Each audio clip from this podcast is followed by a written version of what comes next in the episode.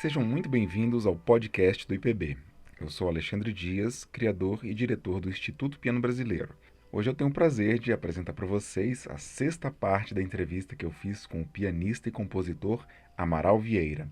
Ele começa falando sobre um ensaio que ele pôde fazer com a Orquestra Filarmônica de Berlim, sob regência de Carlos Kleiber. Depois mencionou o repertório brasileiro que ele já pôde veicular em seu programa de música sacra na Rádio Cultura FM chamado Laudate Dominum.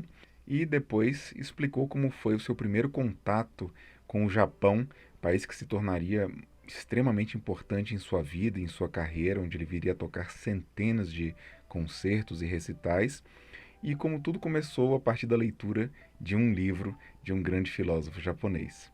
Antes de prosseguirmos para a entrevista, eu convido a todos a se tornarem assinantes do Instituto Piano Brasileiro. O IPB sobrevive unicamente graças às contribuições de nossos assinantes mensalmente. Para assinar, basta acessar catarse.me barra Instituto Piano Brasileiro e clicar em assinar este projeto. Ao se tornar um assinante, além de apoiar nossos vários projetos em prol da memória do piano brasileiro, você receberá cada mês, por e-mail, um álbum com 10 partituras brasileiras cuidadosamente selecionadas de nosso acervo. Fiquem agora com a entrevista. Oi, Amaral, tudo bem? Muito obrigado mais uma vez pela sua imensa generosidade e paciência em, em registrarmos suas memórias tão detalhadas e tão preciosas aqui para o Instituto Piano Brasileiro? Ah, na realidade, a paciência é toda sua, Alexandre, e também das pessoas que estão escutando essa Sim, entrevista aqui, adorando. dividido em, dividido em capítulos.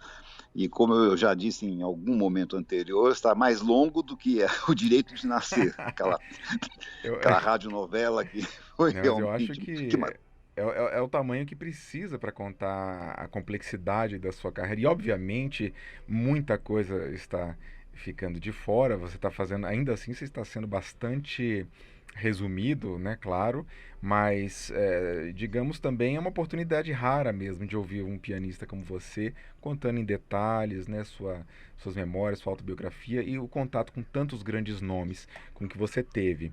É, Amaral, no último programa nós é, encerramos no início da década de 90, quando você já ia começar a falar de sua ligação com o Japão, Exato. que começou em 1991. Mas antes a gente poderia falar algumas coisinhas que ficaram para trás. Uh, três coisas aqui que nós combinamos de falar. Uh, a, a primeira em relação a um teste que você fez com a Filarmônica de Berlim em 1981. Como que foi isso?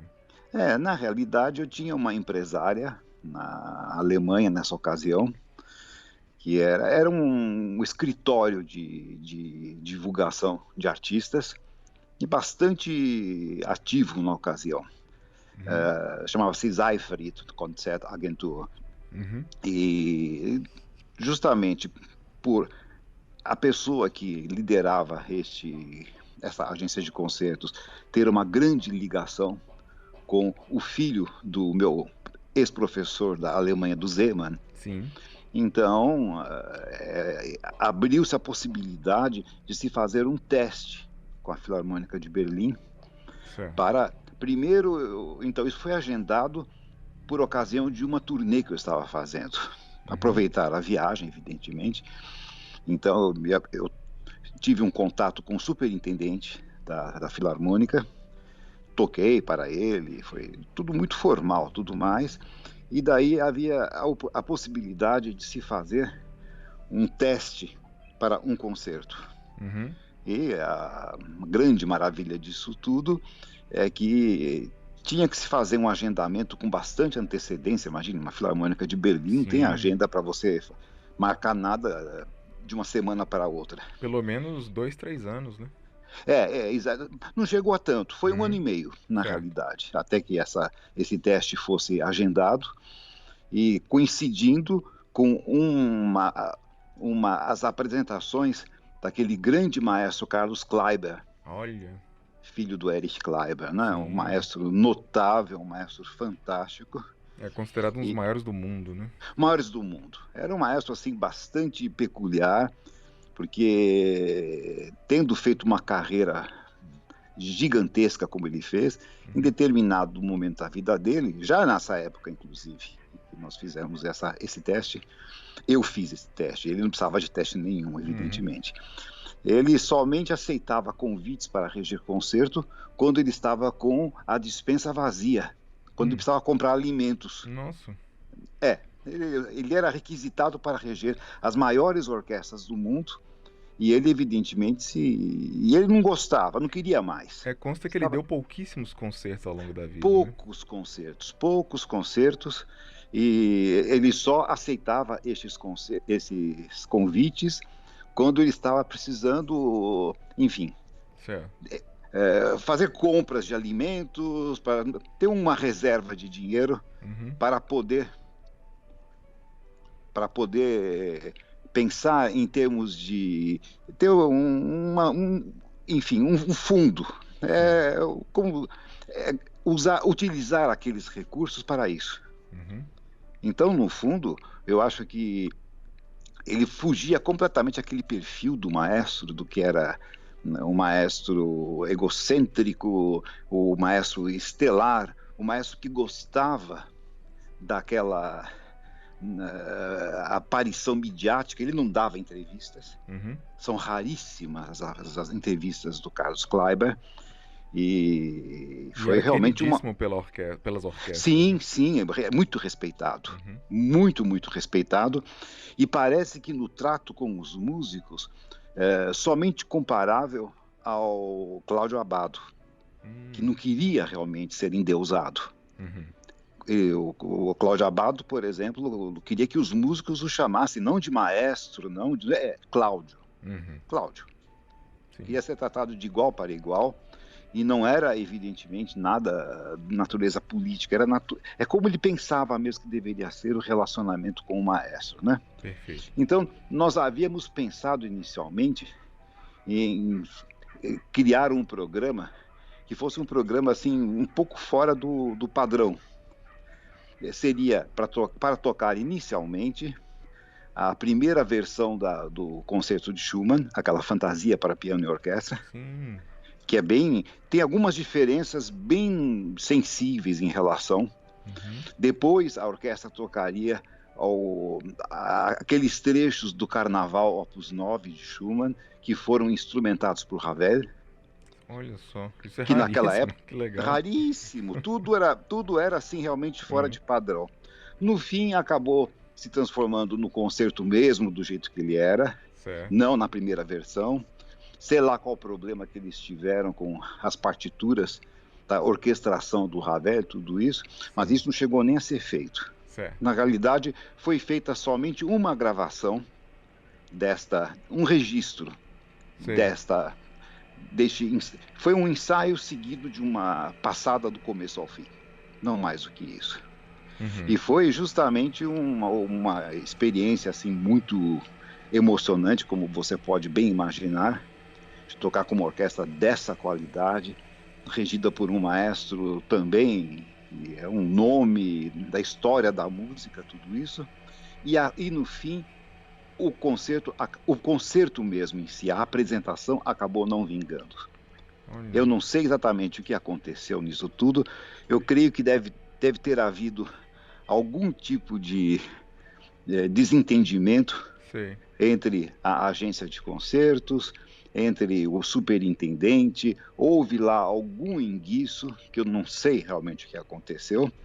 Isso ficou adiado pelo, para, para mais um ano e por, para mais um ano, até que não se falou mais o assunto. Nossa, então tem uma gravação de você tocando com a Filarmônica de Berlim. Tem uma gravação, e essa gravação, infelizmente, para minha grande tristeza, você está lembrado que o, o prédio da Filarmônica pegou fogo, né? Alguns anos atrás. Ah, sim. Eu, eu não sei precisar exatamente onde é que foi isso.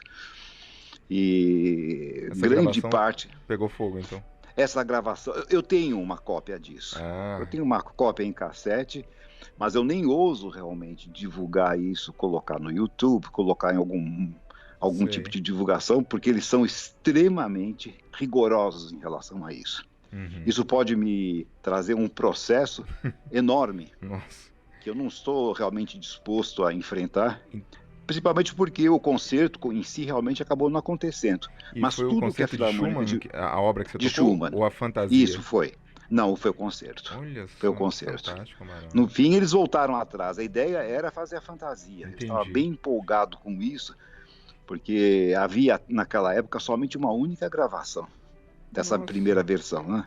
Quem sabe? Com aquele pianista canadense Malcolm Fraga, Ah, que eu conheci inclusive em criança, que ele veio, uma- estava de passagem por São Paulo certo. e eu, eu me lembro que acho que foi a Clarice Leite que o conseguiu convencê-lo a participar do júri do concurso dela de crianças, imagine. Conseguiu arrastar o homem para eh, escutar a- aqueles pirralhos que- e pirralhas que estavam se apresentando, Aham. mas foi um, um grande feito você conseguir. E era a única gravação existente até então. Nossa, Então, então, na realidade, poderemos ouvir em algum momento, se Deus quiser, você tocando com Carlos Kleiber. Olha, na verdade, é, acho que só depois da minha morte. Daí... Mas existe uma gravação Que bom E, saber disso, e, e to- e toda e- isso na realidade não é nenhum eh, na- nada assim do outro mundo no sentido de que tudo o que a Filarmônica de Berlim faz, inclusive os ensaios, são é, tudo é gravado, Perfeito. tudo é registrado. É uma das marcas registradas dessa orquestra, mas foi uma uma experiência realmente que valeu, mesmo que o concerto não tenha saído.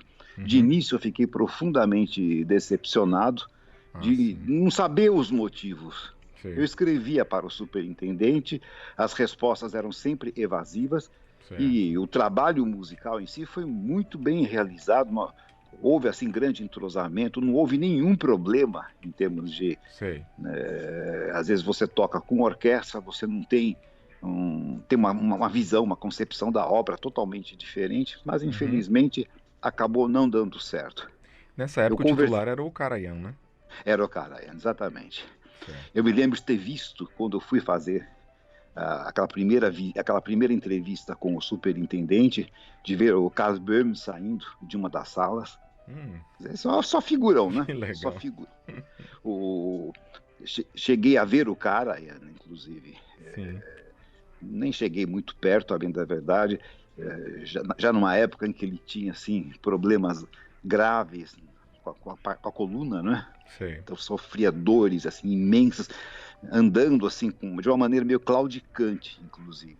Entendi. Mas eu nunca vou esquecer uma coisa dessas, evidentemente. Mas é, é preciso realmente respeitar, porque eles se protegem de tudo que é jeito. O que eles têm que fazer. e no que eles têm razão, Alexandre. Uhum. Imagine uma orquestra desse porte, que já foi considerada a melhor orquestra do mundo. Hoje em dia parece que. É, é- é discutível, evidentemente, esse conceito. O melhor do mundo não existe. Né? Isso é um conceito muito estranho, uma, uma maneira muito complicada de avaliação Uhum. para o para algo tão sutil como interpretação musical, né? Claro. Mas enfim, hoje em dia aqui a orquestra que ocupa esse no ranking o primeiro lugar é o Concerto Rebal, a orquestra de, de. Amsterdã. Uhum. É, Amaral, você mencionou a Clarice Leite. A gente poderia falar também sobre uma obra importante que ela dedicou a você, que é o Concerto número 2 para piano e orquestra. Você poderia compartilhar com a gente algumas memórias dessa compositora, hoje em dia tão esquecida? Sim, é muito esquecida. E foi muito importante em termos de uma pessoa que dava sempre grandes incentivos às gerações mais jovens. Ela foi uma, uma compositora muito ativa e que deixou obras de, porte. Uhum. Imagine, foram dois concertos para piano e orquestra, Sim. sendo que esse segundo ela acabou me dedicando juntamente com a mim e aquele pianista Marco de Almeida, Sim, Marco Antônio de Almeida. Marco Antônio de Almeida, exatamente. E é um concerto que tem um último movimento com coro, Uhum. e que é, a obra infelizmente ainda permanece inédita. E você tem a, a redução para dois pianos, né? Eu tenho a redução para a dois grade pianos. a gente não sabe onde que está. A gente né? não sabe onde foi parar. Eu, naquela época em que a Clarice me dedicou ao concerto, eu conversei com ela a respeito disso, e ela, por sua vez, uns, uns dois, três anos mais tarde, foi conversar com o maestro Eleazar de Carvalho Sim. e estava, assim, em ótimos entendimentos para que esse concerto fosse estreado. Uhum. Ela estava muito animada muito animada para que isso acontecesse e deve ter entregue ao maestro Eleazar a partitura. Perfeito. Imagine se o maestro Eleazar se disporia a reger uma obra sem olhar a, a instrumentação, a partitura, Exato. de que jeito que foi escrita, se isso estava realmente dentro dos conformes ou não, tudo isso. Mas eu não consegui encontrar essa composição no acervo Sim. no arquivo da Orquestra Sinfônica do Estado de São Paulo. Então, é capaz que tenha ficado no arquivo pessoal do maestro. E isso mostra uh, mais uma característica da música brasileira que pode soar muito estranha para musicólogos europeus, né, por exemplo, mas aqui é, é uma, uma realidade, né? A gente tem às vezes a, a redução do concerto, mas não faz a menor ideia de onde está a exato, grade completa. Exato, né? exato. Eu, eu tenho, por exemplo, na minha coleção de autógrafos, o, a partitura para dois pianos do concerto de Henrique Oswald para piano e orquestra. Ah, na caligrafia dele, ele é elaborada por ele próprio. Beleza. Mas nunca tive acesso à partitura de orquestra. orquestra. Que, ao que consta, estava na, nas mãos do José Eduardo Martins. Sim, um grande especialista. Que fez inclusive uma bela gravação dessa, desse concerto lá uhum. na Bélgica. Uhum. Mas é uma gravação também com cordas, né? não é uma gravação com uma orquestra completa. Então, a música brasileira é um grande mistério. É, tem muitas lacunas ainda. Muitas a lacunas a serem preenchidas, a serem realmente é, compreendidas. E de qualquer modo, este concerto aguarda ser tocado. Com certeza. Me parece que é uma obra que merece realmente ser ouvida, uma peça escrita com grande propriedade. A parte pianística é assim bastante chopiniana, mas com, com traços Sim. bem claros também da, da própria Clarice, da música que ela escreveu. Uhum. E eu, eu posso imaginar o que, que é a frustração de um compositor que cria obras de envergadura, obras de fôlego e que, enfim, acaba falecendo sem que tenha escutado uma única vez essa peça, né? Pois é, e atualmente existe um movimento mundial, até a gente pode dizer, de recuperar compositoras mulheres, né? Então, sim, sim, sim. Agora sim. tem mais chance de, de, de, podermos resgatar obras como, por exemplo, da Clarice Leite. Sim, e aí também acho que vai um puxão de orelhas em relação aos próprios intérpretes, que muitas vezes ficam gravitando em torno daqueles mesmos repertórios já totalmente conhecidos, sobejamente conhecidos, Sim. né? Então isso realmente não, não dá para não dá para entender. Só voltando um pouco ao assunto da, da filarmônica. Sim. É, eu me lembro que eu conversei a respeito disso com o Roberto Zidon, Hum. que também teve ele alguma experiência assim, nesse sentido. Sim. Que tinha um agendamento de um concerto, e ele já como artista da Deutsche Grammophon, que era a gravadora que gravava a filarmônica, né? Sim. E no fim, isso acabou não saindo. Entendi. Aquela gravação que existe do concerto de McDowell, por exemplo, que foi feita com a Orquestra Sinfônica de Londres, uhum. era uma era uma gravação que deveria ter sido feita com a Orquestra Filarmônica de Berlim. Berlim. Coisa que pouca gente sabe. Mas também lá surgiu algum tipo de problema. É gente complicada. Ou era. Entendi. Vamos colocar no passado. A gente não pode realmente manter sempre essa visão eh, de algo que aconteceu tantos e tantos anos atrás mais de 40 anos, eh, como se fosse realmente algo que se perpetuasse. Talvez hoje em dia seja diferente. Certo. Eu tenho minhas dúvidas, muito cá entre nós, uhum. mas eu acho que é, eles trabalham de uma maneira extremamente profissional e fazem você assinar montes de papéis.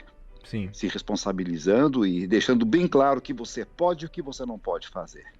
Uhum. E nisso, como eu falei agora há pouco, eu não os recrimino. Sim. Porque imagine o, o, que, o que, que aconteceria se uma orquestra deste nível de repente fosse é, utilizada para gravações ou piratas ou sim, gravações sim, não sim. autorizadas, claro. tudo isso. Aquilo foi a gravação de um ensaio, não mais Entendi. isso. Aliás, eu não sei se já foi feito esse levantamento, mas dos quantos brasileiros já tocaram com a Filarmônica de Berlim, são raríssimos, né? São raríssimos, que, mas nós tivemos, já por exemplo, é a Yara Bernetti, né? Sim, Yara Bernetti, mas isso começa mais para trás. Mais para trás, Alberto Nepomuceno começa... regeu, né? O, o Brown Visa, né? Não é Brown Visa, como é que chamava aquele maestro brasileiro que é, que era parente desse grande paisagem, Burle Marx, né? Ah, sim, o Walter Burle Marx. Walter Burle claro. Marx, exatamente. Eu estava já gente colocando pianista. o no meio. Certo. E, e ele foi, ele regeu a Filarmônica de Berlim, se não me falha a memória, nos anos 30, alguma coisa, existe gravação. Olha só. Existe gravação disso. Esse é outro, aliás, gigante, que também, hoje em dia, né, é, é super desconhecido, né? Sim, ninguém ouviu falar. Sempre se confunde com o paisagista. Com Roberto né? Burle Marx, que é o irmão Ué, dele. Pois é. é, então. então no fim, o, o irmão acabou recebendo todos os holofotes, todas as atenções, Sim. e ele acabou ficando obscurecido por isso, né? É, Mas imagine quantos valores nós poderíamos descobrir é, lá para trás de músicos brasileiros que fizeram realmente aparições notáveis. Sim, é, sim. Por exemplo, se a gente conseguisse resgatar a memória dos recitais que foram tão insensados na época da Antonieta Rude na Inglaterra, Sim, Antonieta. No comecinho dos anos, no finalzinho da, de, finalzinho da década de 1910, comecinho ela, dos Se não me engano, ela até gravou lá na Europa. Sim, gravou. Ela gravou A Morte de Amor de Isolda uh, em, em, Londres, mas as críticas foram realmente as melhores possíveis, a receptividade, mas tudo isso realmente é um trabalho que só vai ser uh, revelado através eh, do Instituto Piano Brasileiro. Nós, nós fazemos nossa com... parte, Amara, mas com a ajuda é, de muita sim. gente.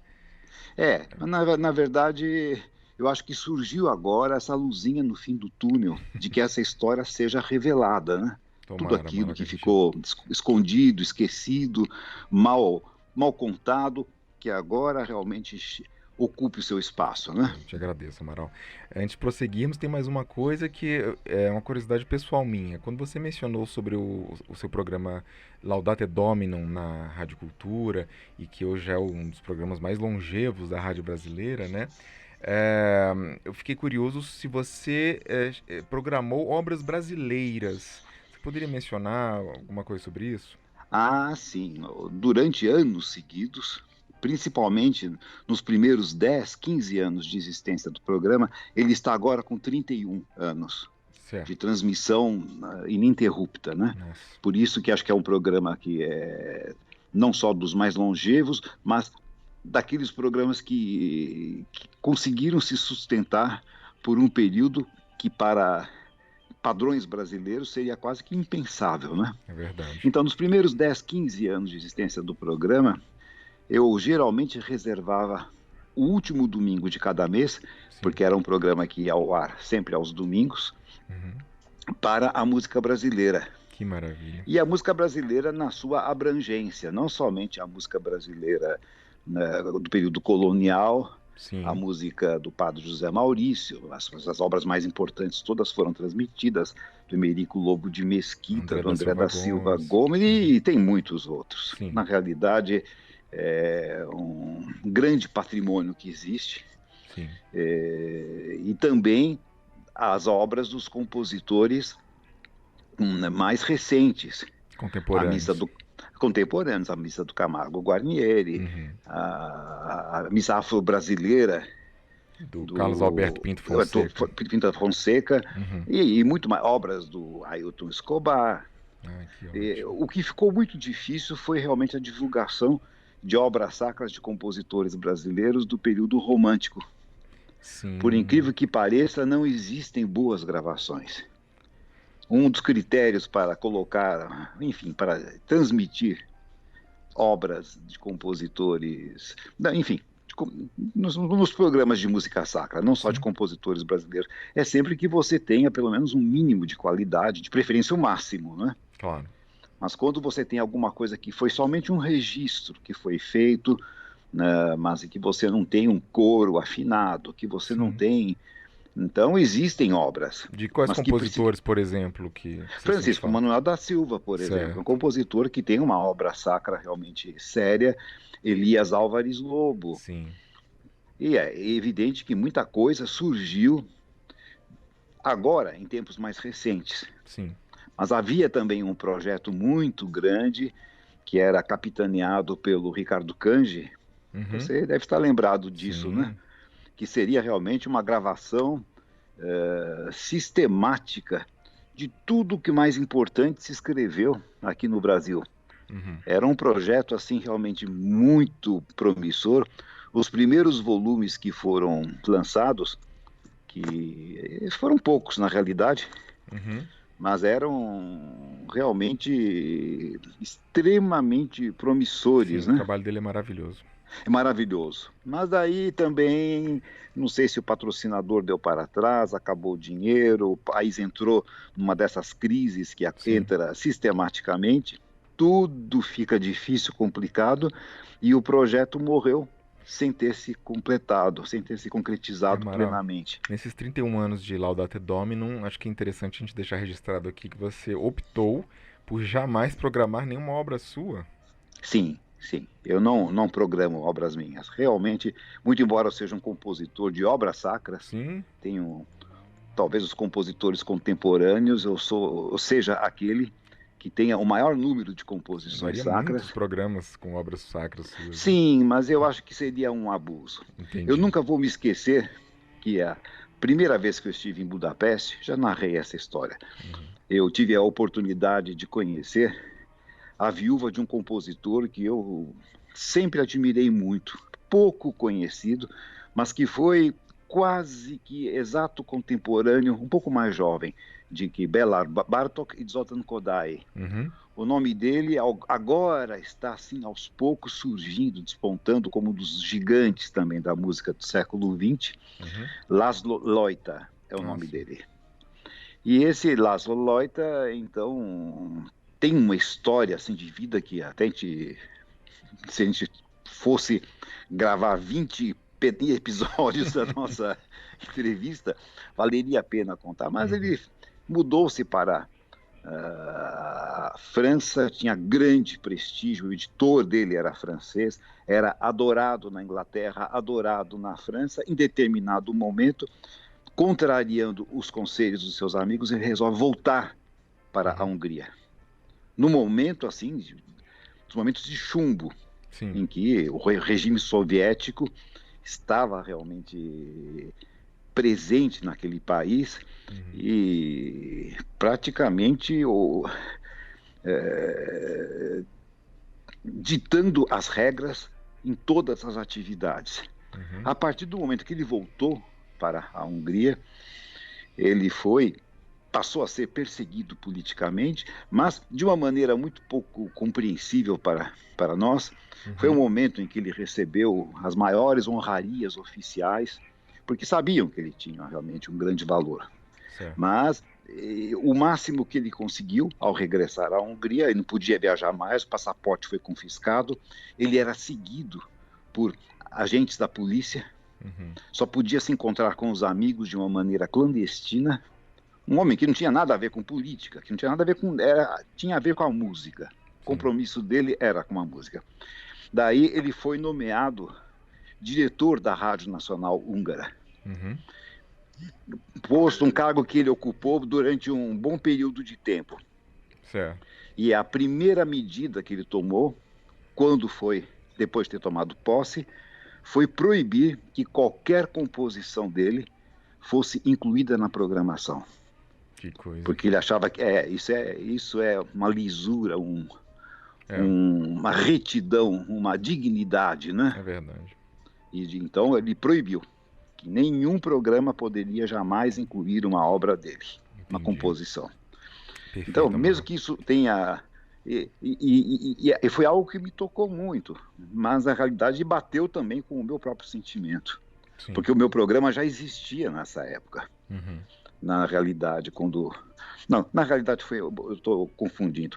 Esse, essa primeira viagem à Hungria foi em 1986 Sim. e o programa começou três anos mais tarde. Perfeito. Mas eu me lembrei bem dessa história do Loita. Falei não, não é, não é, não é correto aproveitar o espaço que você tem de rádio para ficar fazendo uma propaganda, uma divulgação do seu próprio trabalho. Então, e tem é tanta coisa para realmente mostrar. muito nobre de sua parte. Não, tem muita, tem muita obra para mostrar, não é, Alexandre? Sim. Mesmo que o programa que os outros programem suas peças, então, né? é, é eu, não, eu não tenho nada contra isso. Certo. Mas eu, eu próprio não quero fazer. Esse é o problema, né? Amaral, você comentou comigo que é, em 1990 você criou um arquivo de música sacra. É, Sim. Como foi isso? Olha, eu estava assim bastante preocupado com o destino de muitas obras sacras aqui na cidade de São Paulo, no estado de São Paulo, para ser mais, mais uhum. preciso, é, e que de certo se repetia pelo Brasil afora, né? Porque a uhum. partir do momento em que houve o Concílio Vaticano II, da Igreja Católica, em que se buscou uma popularização da música sacra, Sim. para que as pessoas pudessem ter uma participação, os fiéis pudessem participar da celebração. Então, uh, os coros que existiam nas igrejas aqui de São Paulo praticamente foram suprimidos ou então foram transformados em, coros que se apresentavam em uníssono. Mas eu me uhum. lembro, por exemplo, que no meu tempo de criança, que eu uhum. frequentava a igreja da, do bairro da Pompeia, Sim. que era o bairro onde moravam os meus pais, havia um coro poli, um, um, coral polifônico Sim. que apresentava missas de Perose, é, missas de Ravanello, obras de Palestrina. Olha. Quer dizer, não sei se o nível era muito bom, mas era uma coisa mais sofisticada. Eu acho que você escutar obras de grande qualidade também é uma forma de elevação. Mas daí pensou-se, por determinação desse Concílio Vaticano II, que as pessoas, da, os fiéis, deveriam também cantar, deveriam Sim, participar, participar. Da, da, da celebração. E com isso, muitos padres que já tinham se tornado nessa ocasião padres pouco ilustrados, pouco letrados, pouco cultos, começaram a se desfazer dos arquivos, dos acervos que tinham nas igrejas. Sim. Muitas obras manuscritas, muitas composições é, únicas, em, sem cópia. Simplesmente jogavam fora, até que eu soube que uma das igrejas mais importantes aqui de São Paulo, tinha feito uma fogueira. Ai, meu Deus. E queimado. É, voltamos ao tempo. das obras. É, exato, exato. Revolução cultural. Daí eu, conver... eu, fui conversar com cônego Davi Bevilacqua, que era o cônego da Sete de São Paulo, uma pessoa com quem eu tinha um grande, uma grande abertura. E nós ficamos muito amigos, principalmente depois da, da missa que foi celebrada em, em intenção do trigésimo dia da, do falecimento do presidente Tancredo Neves, sim, já contei essa história. Uhum. E contei a ele, falei, olha, nós temos que fazer alguma coisa, alguma ação antes que esse material desapareça. Só que na realidade, se eu chegar nessas igrejas como pessoa particular, sem que tenha realmente algum tipo de credenciamento ou uma autorização de alguma autoridade da igreja, os padres simplesmente vão me fechar as portas ou vão dar risada na minha cara e vão dizer, mas não se meta em assuntos que não são da sua alçada, né? Uhum. E o Dario, de uma maneira muito generosa, agendou uma reunião com o Dom Paulo Evaristo Arns, lá na Cúria Metropolitana, para que eu expusesse a ele a minha, a minha preocupação. Uhum. E fizemos essa reunião, uh, contei a ele qual era o propósito, que era realmente simplesmente pedir a essas paróquias espalhadas aqui pela cidade de São Paulo uhum. que me deixassem dar uma olhada nos acervos e que fornecessem cópias, ou no, no caso de que fossem realmente jogar fora esse material, que a gente pudesse organizar esse acervo em algum lugar. Uhum. E o Dom Paulo compreendeu perfeitamente e disse que o único obstáculo para que isso acontecesse é que a igreja não tinha dinheiro para poder investir. Mas, mas ninguém falou em dinheiro. Sim. A única pessoa que está falando em dinheiro aqui é o senhor. Eu não estou falando em dinheiro. É um trabalho voluntário que eu, que eu pretendo fazer. Uhum. Daí ele fez um telefonema e me cedeu a sala capitular da sede de São Paulo para poder eh, organizar Nossa, esse acervo. Que beleza. E assim aos poucos eu fui, eu fui eh, juntando material, passava pelas igrejas, mas era bem diferente eu uhum. falar que eu estava trabalhando, estava agindo em nome do cardeal arcebispo claro, de São Paulo. Arcebispo, sim. Então isso dá realmente um. E que bom que ele foi, foi aberto para conversar com você, ele se mostrou sim, aberto. Sim, sim, sim. Ele, ele, a bem da verdade, ele já me conhecia muito certo. bem. De várias obras minhas que tinham sido estreadas, obras sacras. Entendi. Então, é, na, na realidade, ele sabia que o trabalho que eu estava me propondo fazer era um trabalho necessário. Sim. Necessário mesmo. Então, durante dois anos, esse foi em 1990, uhum. eu praticamente montei aquele acervo uma vez por semana, que era o tempo que eu tinha, que eu dispunha.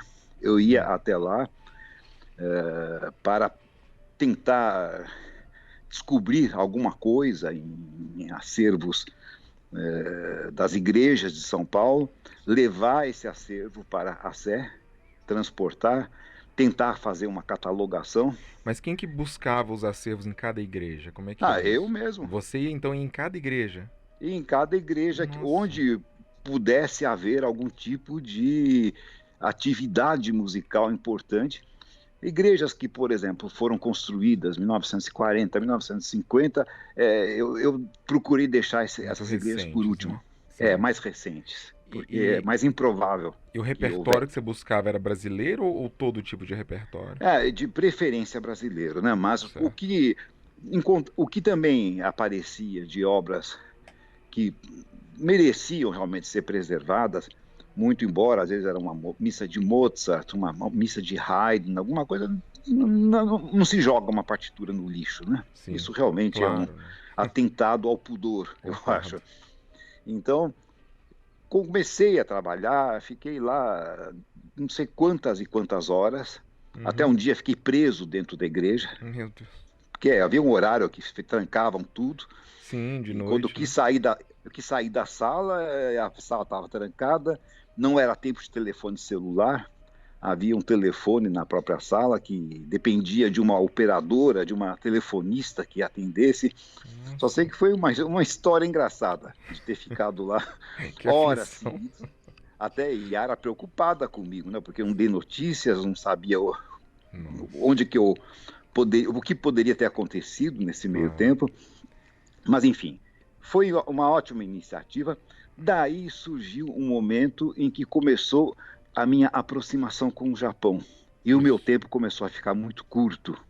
Então, na realidade, eu transferi a responsabilidade deste acervo para a própria Sé, que por sua vez entrou em contato com a Cúria Metropolitana, Sim. que transportou tudo aquilo que eu havia descoberto, uhum. inclusive muitas partituras do Fúrio Franceschini. Olha que beleza. Que, como você que sabe, foi, organista, né, da, da um grande organista, grande compositor, um, italiano Sim. que teve uma formação muitíssimo sólida uhum. e que se mudou em 1907 para São Paulo.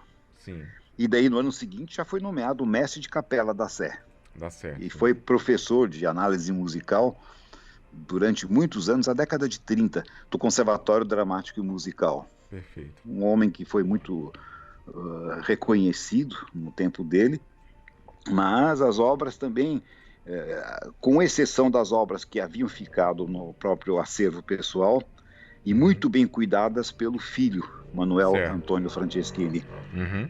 Mas a gente, eu, eu consegui achar outras peças que não constavam daquele, daquela relação de obras que o filho havia que elaborado. Então, foi um trabalho muito válido e uma, uma coisa meio que quixotesca, porque não é um trabalho que você consiga fazer sozinho, né? Uhum. Você talvez conseguisse fazer não, sozinho, porque o que você está fazendo no Instituto Piano Brasileiro é um, é um trabalho de um Don, Qui, Don Quixote, né? É, é a única opção que nos resta. É, é verdade, é verdade. Mas na época eu tinha que dividir também sim. todo o meu tempo que já era pouco, entre composição, entre claro. uh, os concertos, entre as aulas, Nossa, e família e, e, tudo mais, né? Uhum. Então, esse, essa, esse arquivo de música sacra Fúrio Franceschini foi importante na minha vida. Foi mais um trabalho que eu, ao qual me dediquei de uma maneira como voluntariado. Perfeito como todas as presidências de sociedades, tudo isso. E também 1990 foi o ano em que houve uma aproximação com a, a, Banda Sinfônica do Estado de São Paulo. Sim. Foi um conjunto bastante importante, que infelizmente foi esse conjunto não existe mais. Uhum. Mas eu fui procurado pelo maestro Roberto Farias, que estava realmente à frente desse projeto da Banda Sinfônica, um conjunto de altíssima qualidade e eu já havia escrito obras para a banda anteriormente, a tecladofonia, havia escrito concerto para três trompetes, e essas obras foram reapresentadas, e depois, com o passar do tempo, dos dois anos, três anos seguintes, a própria banda, através da Secretaria de Estado da Cultura, me encomendou novas composições. Mas sobre isso a gente fala depois um pouquinho mais para frente, se você estiver de ah, acordo, né? Por favor. Porque daí, no ano seguinte, 1991, eu estava fazendo uma turnê na Europa, predominantemente com concertos na Alemanha, concertos na Holanda. Uhum. E no meu retorno ao Brasil, essa é uma história realmente que mereceria ser contada realmente de uma maneira muito mais detalhada, mas infelizmente nós temos que lembrar que temos muita coisa pela frente ainda. Uhum. Mas eu só quero narrar uma curiosidade, que eu estava... Eu, eu peguei um voo para Frankfurt, de onde sairia o meu voo para o Brasil à noite, e era um voo assim que eu cheguei ao aeroporto nove horas da manhã. Uhum. E o voo para o Brasil saía meia-noite. Aquilo, aqui eu já contei, inclusive, uma, uma situação parecida lá em quando eu estava, acho que foi em Paris, né, que eu estava, que eu fiquei um período muito longo de tempo no aeroporto. Mas Sim. de qualquer modo, o que foi curioso é que daí o aeroporto era muito grande, eu uhum. conhecia bastante bem. Mas chega um determinado momento que você não tem mais o que fazer, né? Uhum. Vai para cá, vai para lá, anda para cima, anda para baixo, entra numa loja, sai da outra loja. Daí eu entrei numa loja uma, livra, uma livraria com centenas de livros à venda. E um desses livros me chamou muito a atenção, de um autor japonês que eu nunca ouvia, havia conhecido, escutado antes, Daisaku Ikeda. O uhum. título do livro era muito forte e me atraiu, me chamou a atenção. Eu resolvi comprar este livro e comecei a ler para passar o tempo e fui realmente me uh, o, o, livro foi me chamando a atenção. Qual era o título do livro? Então, antes que seja tarde demais.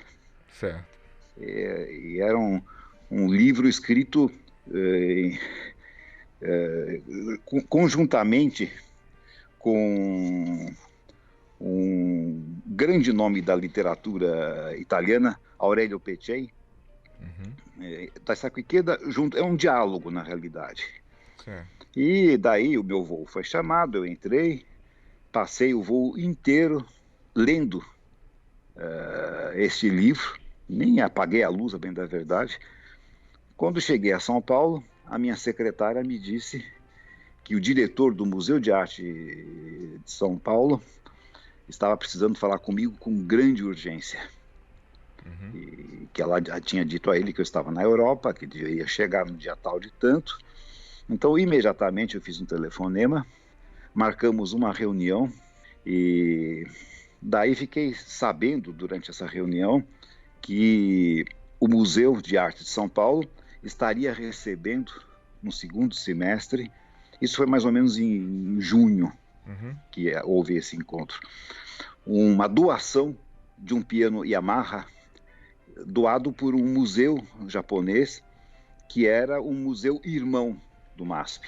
Hum. Existe essa, é, esta, assim como tem cidades que são cidades irmãs, né, espalhadas pelo mundo, os museus também têm isso. Uhum.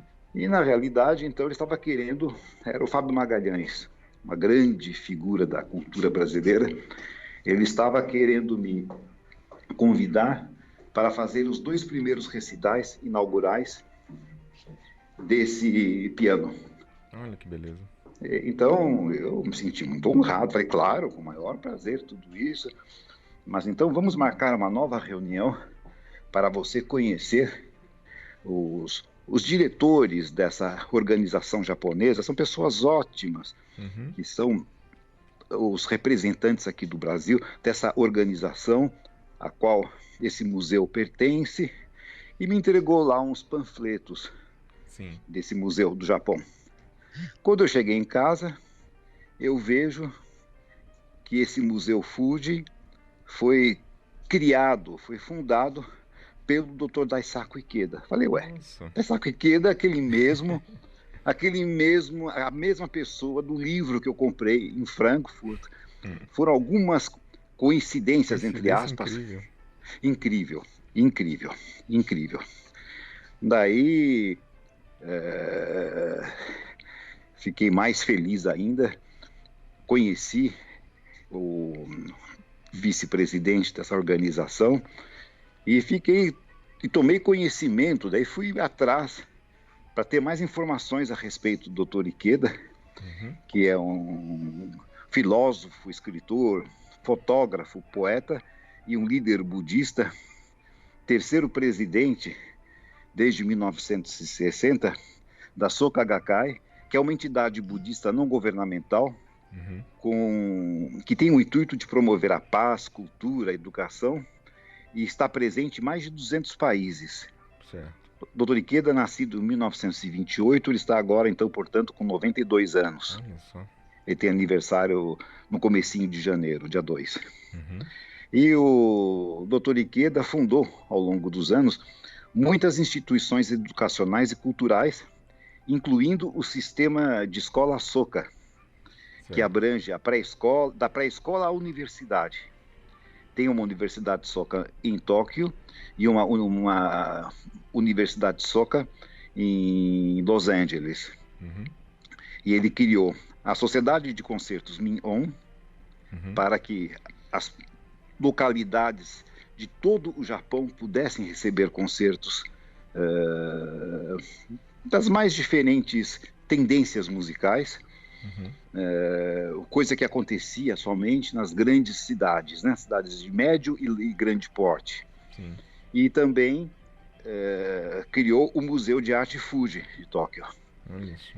Então, só para ter uma ideia assim do, do gabarito claro, do Dr. Ikeda, ele tem mais de 350 títulos de doutor honoris causa.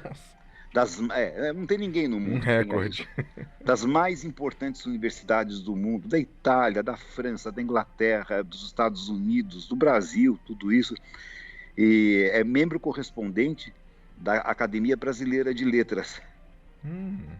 Tem uma ligação muito grande com o Brasil. Ele esteve aqui a primeira vez em 1960, o ano que ele tomou praticamente posse, né?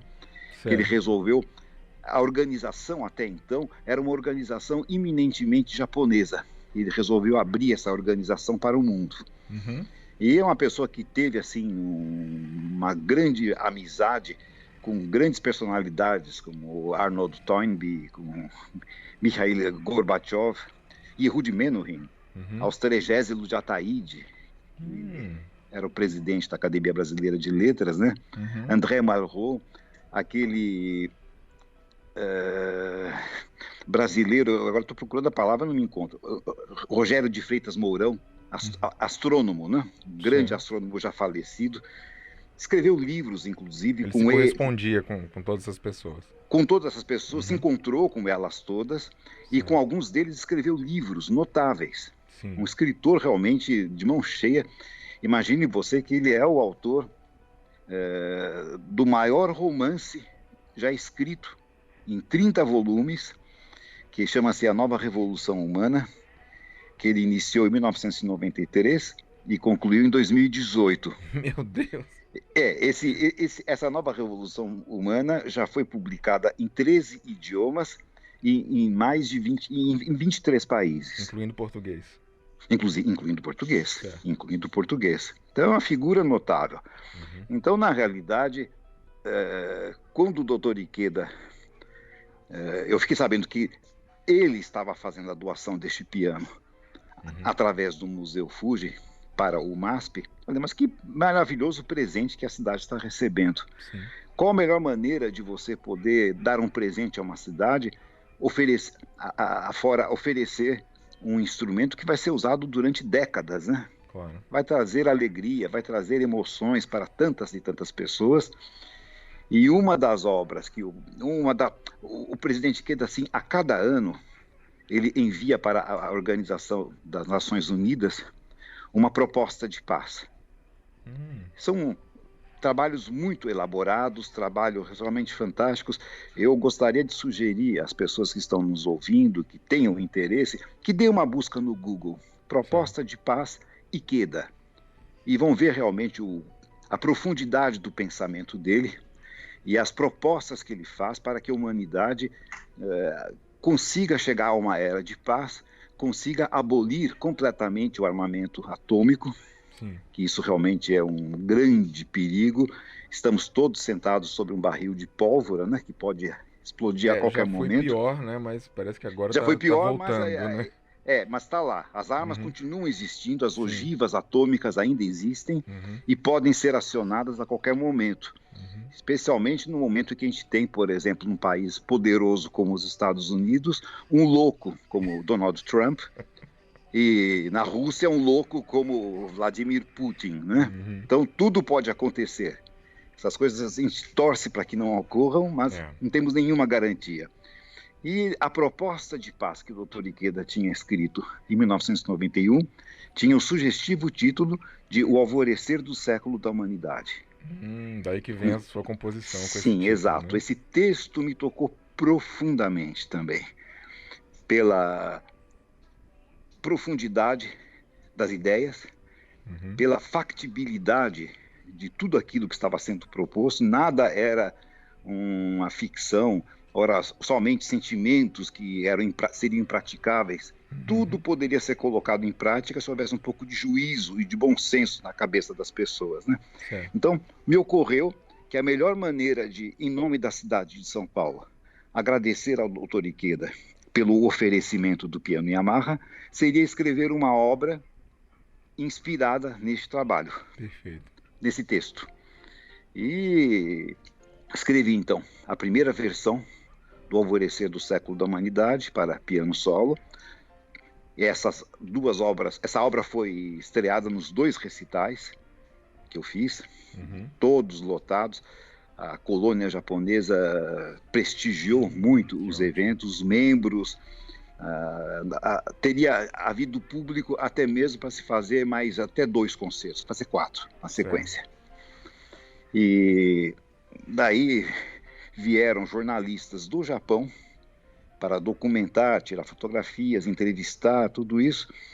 E daí no ano seguinte eu recebi o convite do Dr. Ikeda para ir ao Japão para que tivéssemos um encontro pessoal e para que também eu apresentasse essa esse alvorecer do século da humanidade, do qual eu já havia elaborado logo na sequência da versão de piano solo, uhum. uma versão para pi piano e orquestra de câmara e uma versão para piano e orquestra sinfônica.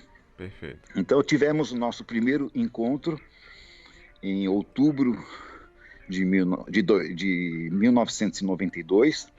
E foi uma coisa assim absolutamente também notável, porque a impressão que eu tinha é que eu conhecia desde sempre e também da parte dele. Uhum. Basta dizer a você que o secretário do Dr. Iqueda havia alertado que o tempo dele era um tempo muito curto Sim. como de fato tem uma, uma, agenda muito complicada, né? Uhum. E que eu ficasse muito satisfeito se ele pudesse me dedicar 10 ou 15 minutos do seu tempo. Certo. A nossa reunião demorou mais de duas horas. Nossa. É. Em que língua vocês se comunicaram? Nós tínhamos um intérprete para o português para o japonês, certo.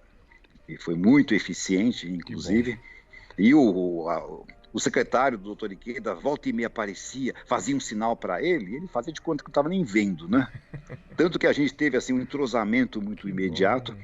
E daí eu apresentei dois, três dias mais tarde essa versão de piano e orquestra na, no auditório da Universidade de Soca, que é um auditório com 5 mil uh, cadeiras e com 5 mil pessoas também, né?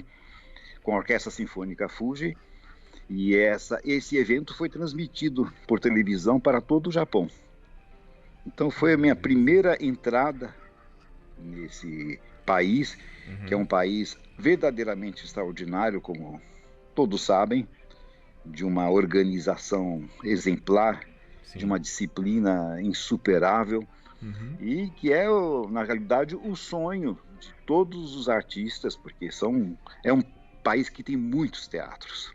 Uhum. Cidades de médio porte, de 200, 250 mil habitantes, frequentemente tem quatro, cinco teatros Nossa. de 1.500, 1.800, 2.000 lugares. Imagina só cada teatro com dois, três pianos eh, diferentes. Teatros é. são custeados pelo Estado ou por é, Pela prefeitura, geralmente. Pelas prefeituras, certo. né? Uhum. Pelas prefeituras. Mas daí surgiu, então, daí eu, eu fiz uma visita oficial ao presidente da Minon, dessa sociedade de concertos, Sim. que havia sido fundada pelo Dr. Ikeda, e daí veio o convite para a primeira turnê em 1994, uhum. que era uma que seria organizada, não sei o que mais, estávamos ainda em tratativas a respeito disso. Logo, logo chegamos lá. Só que, é claro, é, eu voltei extremamente feliz, porque, afora tudo, eu recebi um prêmio, que é o Prêmio Min de Honra Suprema, hum. que foi entregue pela primeira vez a um artista latino-americano por essa sociedade de concertos. É, uma, é um reconhecimento ao trabalho de uma vida. Sim. Porque daí eles fizeram todo um levantamento da minha vida, a folha corrida, né? Nossa. Tudo que eu havia feito até então, e em decorrência dessa aproximação, surgiu o convite para a primeira turnê em 1994. Uhum. Mas daí eu voltei ao Brasil, satisfeito, feliz, tudo isso, e claro que não dá para ficar de braços cruzados, nós Sim. temos que trabalhar sempre, né? Claro. Então, daí o que aconteceu foi o seguinte: eu no ano de no ano seguinte, 1993, foi um ano em que eu fui convidado pelo Ministério das Relações Exteriores para fazer uma turnê, turnê em, por oito países da América Latina: uhum. é, Colômbia, Equador, Peru, Chile, Paraguai, Uruguai, Argentina e Bolívia. Certo. Inclusive o recital da, da Argentina foi feito no Teatro Colón. Hum. Isso foi uma grande. Os teatros mais importantes. Mais, é, mais importantes do mundo, do Sul, né? É, do, do mundo, grande claro. história. Ele, a Venezuela... ele, rivaliza com o Teatro Municipal do Rio de Janeiro, né? Sim, exato, exato, exato. Um teatro de muita história, né? Sim. De muita história. E é, foi a, a turnê foi muito bem sucedida, foi uma experiência magnífica e nunca só eh, limitada a recitais ou apresentações. Uhum. Alguns concertos foram feitos com orquestra, como no caso do, do Equador. Qual eu acabei voltando. Eu toquei a Fantasia Wanderer de. Ah, na versão de, do Liszt. Na versão de Liszt, exatamente. É, isso eu me lembro, é, foi isso mesmo. E daí, que mais? É, eu acabei voltando a esses países algumas vezes depois disso. E. Ah, mas eu, eu estava dizendo. Veja que a idade vai também fazendo sua cobrança, né? É, não eram somente concertos ou recitais, eram também é, cursos, masterclasses Sim. que a gente fazia. E isso foi muito interessante, porque isso você tinha, revelava a você a visão que cada país tinha e o desenvolvimento que cada qual havia atingido aquele, até aquele determinado momento, em termos de pianismo, uhum. e eh, uma grande, uma grande curiosidade por parte desses eh, participantes, dos professores que estavam sempre presentes. Uh, eu não sei como é que anda a coisa por aqui atualmente. Eu tenho estado bem afastado da atividade musical aqui do Brasil, mas eu acho que não é muito fácil você conseguir juntar uh, na organização de um masterclass de ter 100 pessoas presentes, 150 não, é pessoas. Difícil. difícil, né? Você vai ter o quê? 10, 15. Os próprios 20, alunos. Né? Os próprios alunos, exato. Não, mas havia realmente uma grande, um grande interesse nisso tudo. Uhum. Daí, então, vamos dizer, esse foi o grande destaque de 1993 na parte de concertos. Sim. Daí, em 94, foi a primeira turnê no Japão, 24 concertos uhum. e recitais, e por várias cidades, cobrindo um pouco o Japão de norte a sul.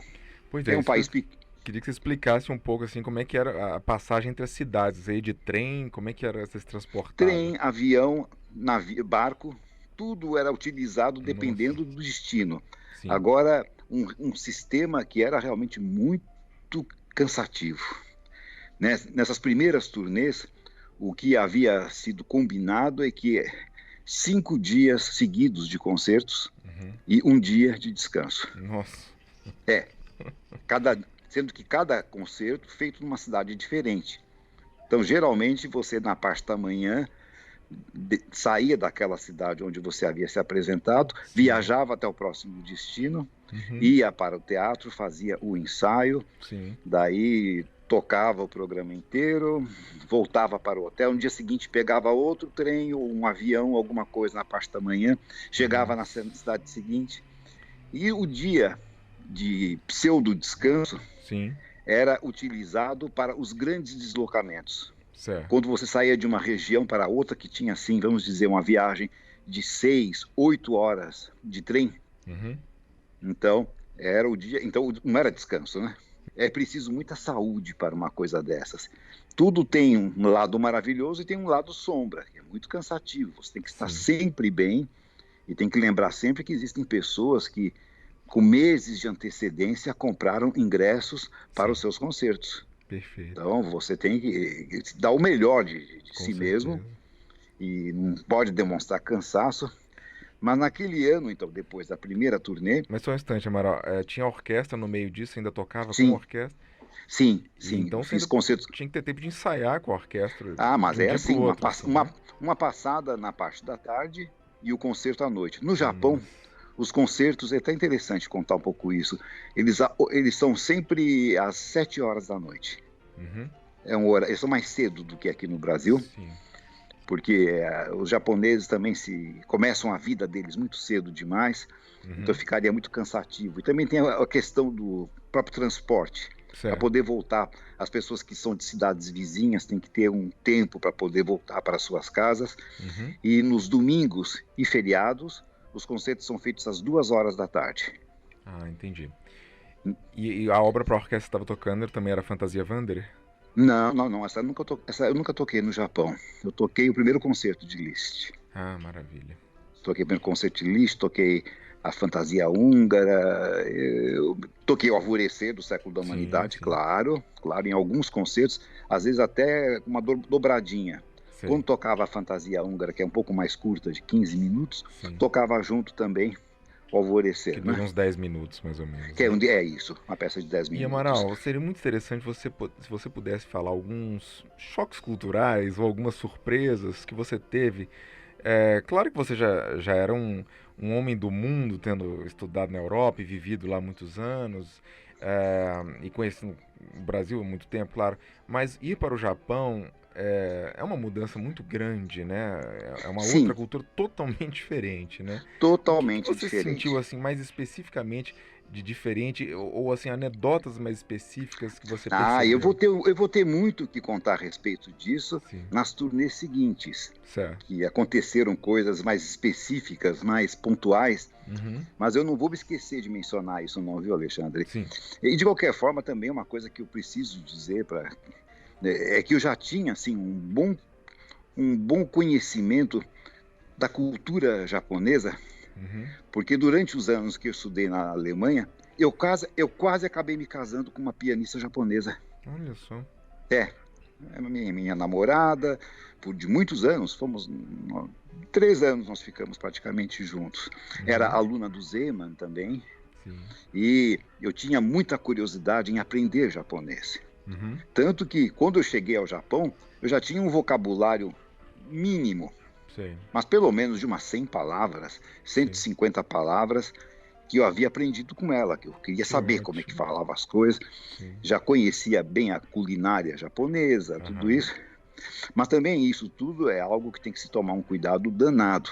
Você quando está em turnê, eu pelo menos, uhum. eu não como nada que possa eventualmente fazer mal ah, ou possa sim. cair mal.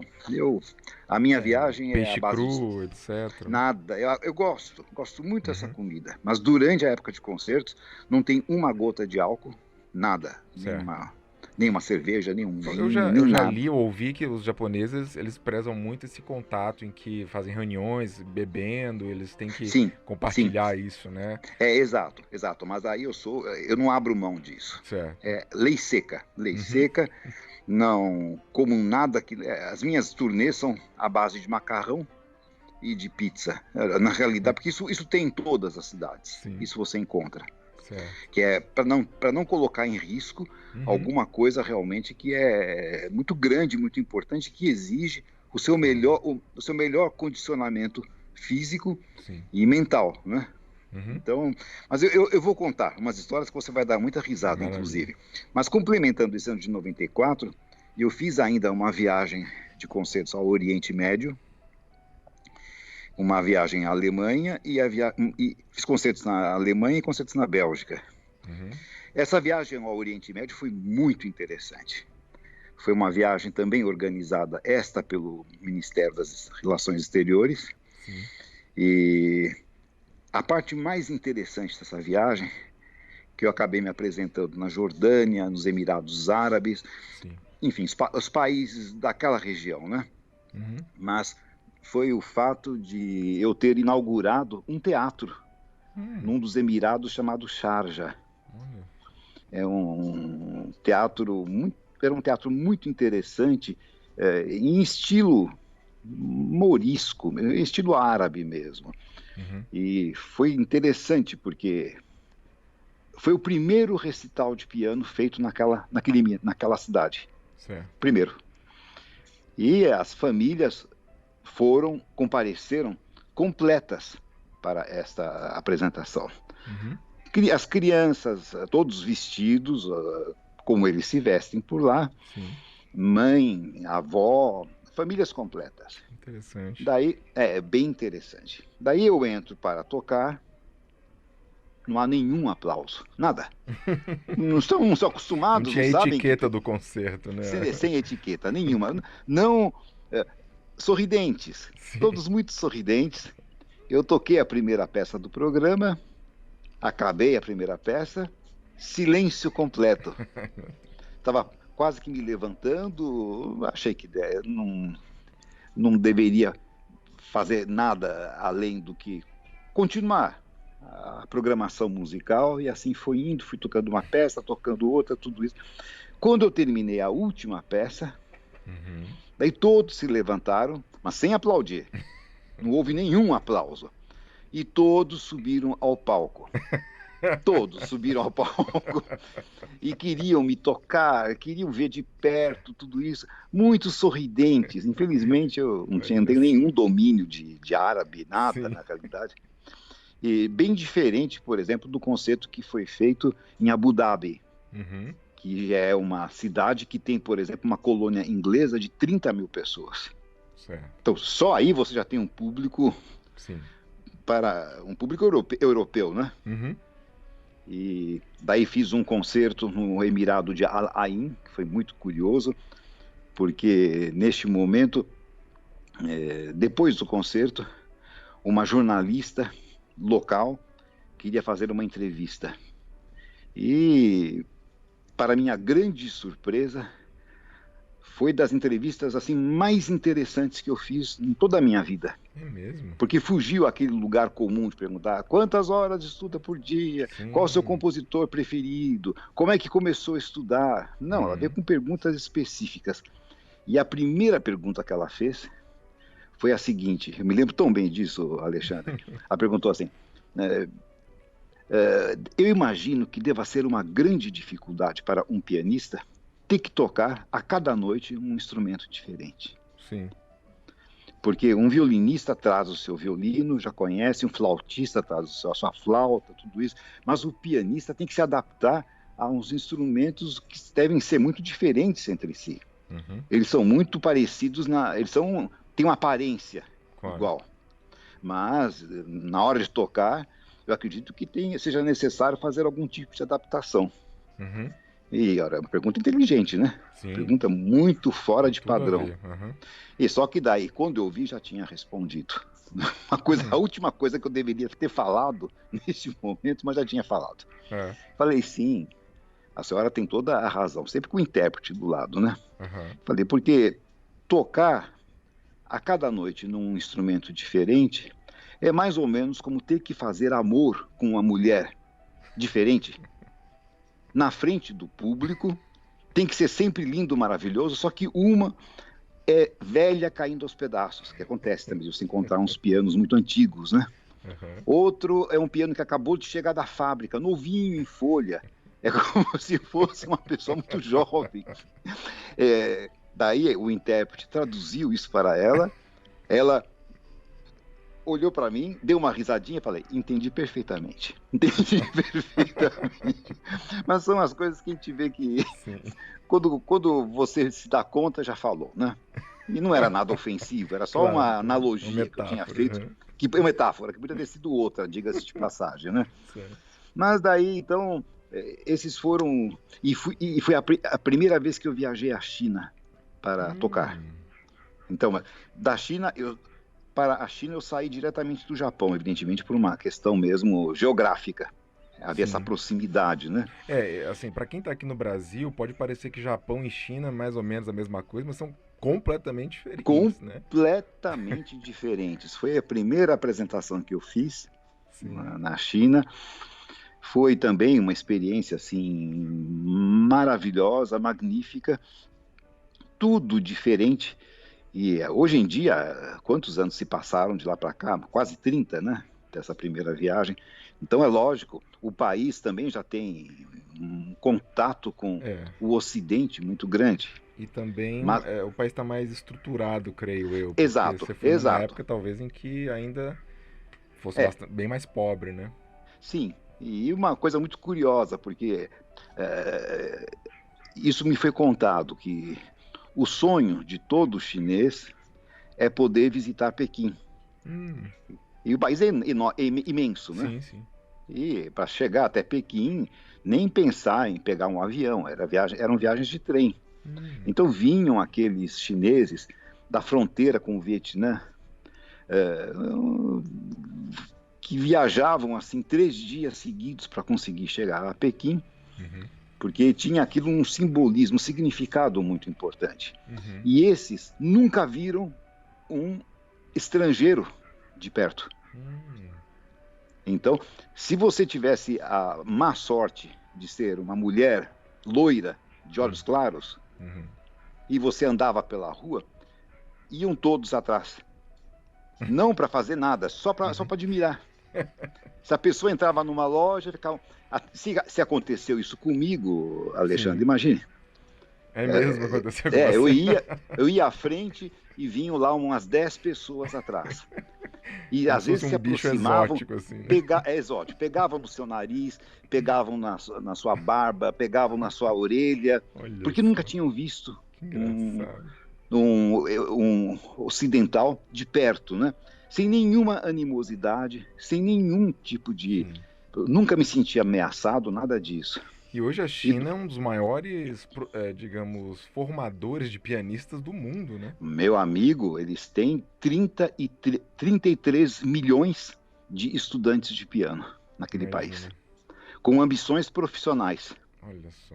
Se fizermos a conta de que 1% desses 33 milhões consigam Sim chegar a esse nível de se tornarem excelentes na sua profissão. Uhum. Bem, o que que dá isso? 330 é, mil? Isso. É isso? É, onde que você vai ter 330 mil salas de concerto no mundo? E Nossa. essa minha primeira viagem foi organizada pela China Performing Arts Agency, que é a maior agência de concertos do mundo, Sim. no sentido que cuida da vida cultural do maior país do mundo, né? o país mais populoso do mundo. Uhum. E mas foi uma experiência magnífica. Daí eu dei um curso no Conservatório Central de Pequim e onde fui recebido realmente com de uma maneira principesca. Beleza. Professores, muitas no Japão, no, na China tudo é muito, né? Uhum. Muita gente Sim. Assistindo isso tudo. E daí uma das professoras formadas em Moscou, como a maior parte dos pianistas chineses daquela época tinham tido formação em Moscou, né? Havia justamente essa facilidade para eles. Sim. Então, eu me lembro muito bem que a primeira a, a, primeira estudante que se apresentou era uma chinesinha de 17 anos, tocando o primeiro concerto de hum, Prokofiev, uhum. a dois pianos. E tocou aquilo como quem está tomando uma xícara de café com leite, né? Sem nenhuma dificuldade. Sim. Essa é uma, uma característica dos chineses, aliás, né? Eles é, têm isso. essa facilidade técnica Tem uma facilidade enorme. E a professora resmungando ao meu lado, porque eu fiquei sentado no palco, numa mesa, uhum. ladeado pelos professores de, da área de piano. E a professora, quando acabou de tocar, eu estava assim, cheio de admiração por tudo que ela tinha conseguido fazer, tocar com um desembaraço, tudo isso, com um som muito grande. Daí a professora vira para mim e diz assim, falava até bem inglês. Uhum. Senhor desculpe, senhor me desculpe. Mas, mas desculpe o quê? É, na realidade, é, ela chegou agora há pouco de um concurso né, que ela participou na Espanha e ela ganhou o primeiro prêmio então ela está meio preguiçosa, ela não tem estudado direito. estava, estava, descontente Nossa. com aquele resultado maravilhoso. É, para uma russa, que já é altíssimo nível, né? Talvez Sim. até faça sentido, né, falar isso. Não, mas olha, na realidade ela está preguiçosa, ela não está estudando tanto quanto deveria. Nossa. Mas aí então, esse foi o ano de 90 e, eh, 94 Uhum. Então, Japão, 24 concertos, Oriente Médio, Alemanha, Bélgica, China, primeira viagem.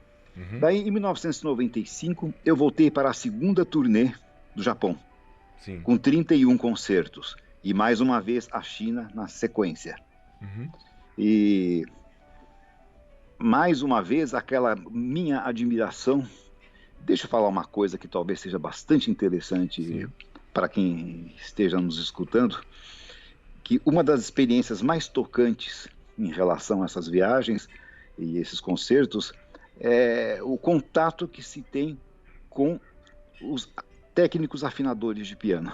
Hum. Alexandre é uma coisa assim do outro mundo. Hum. É, são altamente profissionais uhum. e, em primeiro lugar, a gente é estranha porque todos de terno e gravata, luvas é, chegam à sala de concertos, tudo já agendado com antecedência. Sim. Quando eu chego para fazer um ensaio, eu não gosto de tocar muito no dia do concerto, sabe? Sim. Eu gosto de dar uma repassada no programa, uhum. Eh, de um, não mais do que uma hora, uma hora e pouco, mesmo que o programa seja mais longo, é, e, e, manter esse aquecimento para a apresentação. Uhum. Então, geralmente eu faço os ensaios assim, começando às quatro e meia da tarde, ensaio assim até cinco e meia, até seis horas no máximo. Uhum. Seis horas tem que abandonar o palco, porque vai entrar a plateia. Certo. Começar a entrar a plateia para começar às sete o concerto. Uhum. Então, o técnico já chegou no horário é, combinado e termina o serviço dele, senta-se na plateia, uhum. e assiste ao seu ensaio ah, do começo ao fim. Certo. Toca tudo, tem que tocar, não sei o que mais. Você acabou de tocar a última nota do ensaio, está se levantando ele já está do seu lado, uhum. junto com o nosso ou a nossa intérprete, uhum. para perguntar o que, que achou do instrumento, o que, que gostaria que mudasse, uhum. o que gostaria que fizesse, se tem algum problema, se tem algum ruído, se tem alguma coisa qualquer. E nisso, lógico, já vem com um cartãozinho, já se apresenta, a gente e daí já pega lá as maletinhas dele, todas organizadas. Você não tem ideia do que é aquilo. Queria ter tirado uma fotografia, uma organização perfeita. Tudo diferente dos nossos técnicos, que são muito bagunçados, né? Sim. Não consegue achar nada naquilo, porque está tudo misturado, né? Tudo organizado. Daí ele vai fazer exatamente aquilo que você pediu. Uhum. Olha, tô achando essa nota aqui um pouquinho estridente, tô achando aqui um pequeno ruído, o pedal tá um pouquinho de guinchando uhum. um pouquinho, faz tudo o que tem que fazer. Uhum. Quando ele termina de fazer tudo, ele guarda todas as ferramentas, uhum.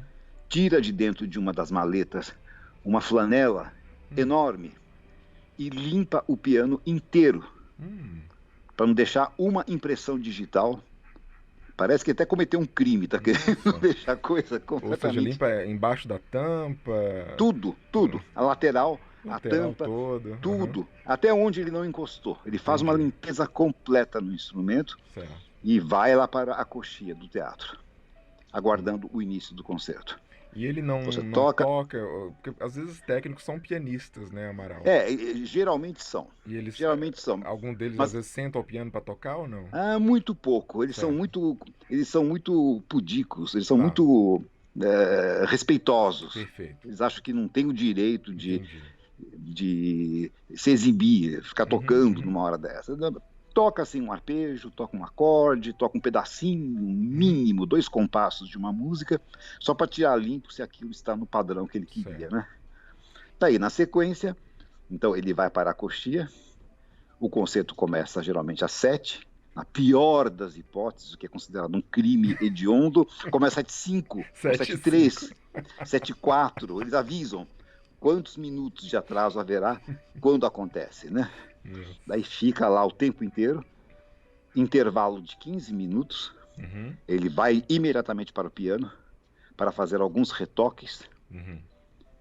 Faz a limpeza do piano inteirinha de novo, porque pode ter deixado lá umas impressões digitais, umas marcas, alguma coisa e fica até o final. Isso você está falando é muito importante, Amaral, porque para um pianista tocar com a presença do técnico é um alívio. Caso estoure uma, uma corda, por exemplo, né? Talvez nossos ouvintes não saibam, mas se estourar uma corda durante o concerto, tem que ser o técnico que vai tirar. Às vezes o teu pianista sabe, mas é uma situação delicada, né? É, e trocar, e não só tirar e substituir, né? É. Tem, tem mais é. essa. Exato. De preferência substituir. É. Ainda que ela não se, segure a afinação, Sim. o técnico tem que ser tão hábil de afinar um pouco mais alto do que a afinação daquela determinada nota, corda que estourou, para que não faça falta no concerto, né? Eu me lembro de um, de um pianista, não sei se era o Jacques Klein, que tocou num teatro aqui no Brasil. É preciso rever exatamente os, os detalhes disso. Mas que o, o dó sustenido não estava funcionando, dó sustenido central. Ah, e ele foi lá, e aí, na hora do concerto, perguntou se tinha alguém para Nada. não tinha ninguém para resolver aquilo. Aí eu tocou o concerto inteirinho sem o dó sustenido. Mas que coisa, olha, tem uma habilidade, tem que ter um sangue, de, sangue frio, pois sangue é. de barata para isso, né? Não, e eu me lembro também aqui de um concerto da Magda Talhaferro, um recital dela, Sim. em que estourou uma corda também numa região infeliz, daquelas uhum. utilizadas o tempo inteiro. Uhum. E não havia nenhum técnico. O técnico tinha afinado e foi embora. Sim. Daí contactaram o técnico que foi até o teatro. Foi mais de uma hora de espera. A plateia Nossa. permaneceu lá e ela também, aguardando a chegada do cidadão. Sim. Mas no caso dele, nem substituiu. Ele simplesmente sim, tirou, arrancou a corda e que teve coisa. que tocar o resto do programa com aquele buraco no meio do caminho, né? Amaral, Mas é uma, é uma coisa muito, é uma coisa muito prazerosa no Japão Sim. a gente ter realmente essa essa tranquilidade de saber que a, qualquer coisa que aconteça, por sorte, Sim. nos 323 concertos que eu já fiz no Japão até agora, nunca houve o problema de uma corda que são estourado. São pianos muito novos também, né? Sim, na maior parte das Você podia vezes. falar assim, sobre os pianos, quais são as marcas que eles têm? Ah, 90%, 92% Steinway, de Hamburgo. Olha que interessante. Não o Steinway americano. O Japão produz uma das melhores marcas do mundo, ou pelo menos duas melhores marcas do mundo, né? Que são a Sim. Yamaha e a Kawai, né? Kawai, exato. É, poderiam exato. ser Yamaha, por exemplo, né? Mas eles É, reconhecem eu- ali o Steiner como o melhor, então, né? Melhor, melhor de todos. Não encontrei em nenhuma sala do Japão Sim, um Fazioli, nunca. tá. Em todos esses anos. O que também quer dizer alguma coisa. Uhum. Eu tenho as minhas teorias, talvez não seja agora nem o lugar, nem o momento de Mas entrar você em já tocou detalhes. em um Fazioli. Toquei, toquei. Toquei em E- várias salas. É. mas eu acho que é um, um piano que não é em nada melhor do que o Steinway. Entendi. Não se produziu até agora, na minha opinião, nenhum piano de melhor qualidade que um Steinway. Certo. E os Steinways de lá são todos de Hamburgo. E Isso não só de é. Hamburgo, como também de no máximo cinco anos, você me falou isso? É, é, o, o máximo que um piano é conservado numa sala de concertos é de 5 a 10 anos. 5 a 10 anos, imagina. Porque a- a- eles têm verba para substituir o instrumento. Quando conforme ele começa a ficar cansado, porque tem que pensar que um piano tem uma durabilidade maior se é sempre o mesmo pianista tocando, que tem o seu jeito de tocar. Claro. Agora, se a cada noite ou a cada dois dias tem uma pessoa tocando, um que toca mais socado, um que toca mais de braço, outro que toca mais com o dedo, outro que toca mais assim, o piano tende a ficar a se ressentir mais disso. E, para trazer essa informação aqui para os nossos ouvintes, para quem talvez não, não, não tenha noção do valor, do preço de um Steiner de cauda inteira, de Hamburgo, que é o melhor de todos, né, um Steiner alemão mesmo, e não americano, é no mínimo um milhão de reais, né, se for falar em reais. É, na realidade, eu diria são 200 mil euros, né? Pois é. multiplicado por seis e alguma coisa, é, é- é isso. Exatamente. Exatamente. E eles têm essa verba.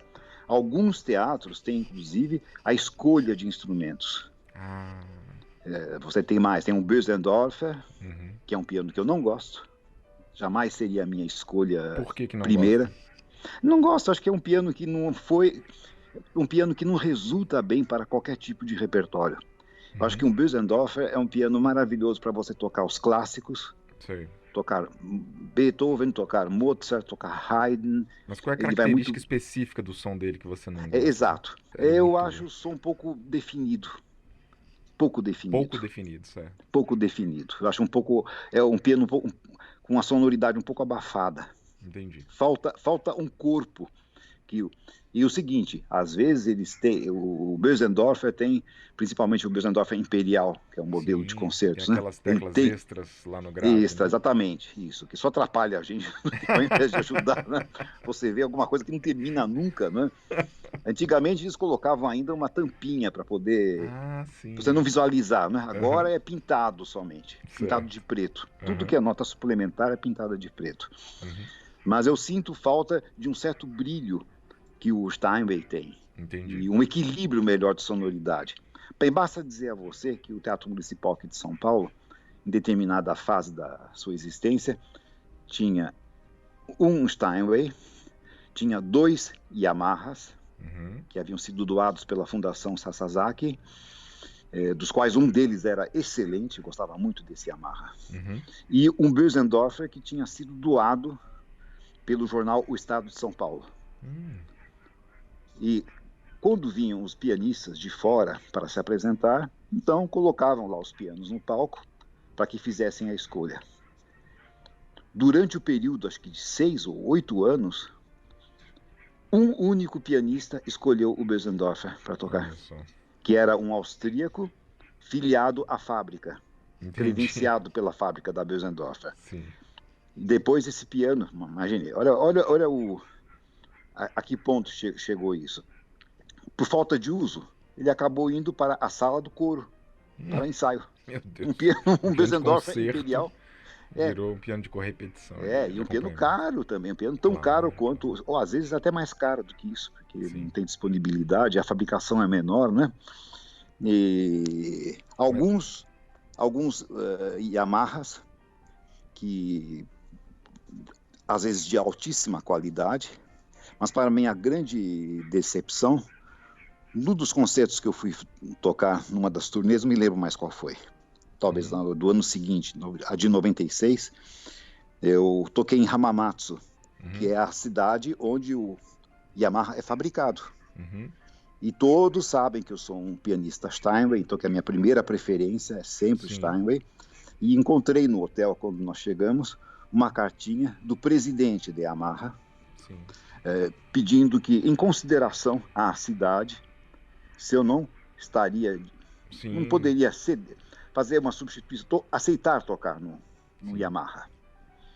É claro que sim, né? Você não vai dizer não uma, uma solicitação dessas. Daí, para minha grande decepção, que eu pensei, ele agora vai mandar um piano, o meu top de linha, Sim, né? o melhor CF, de todos.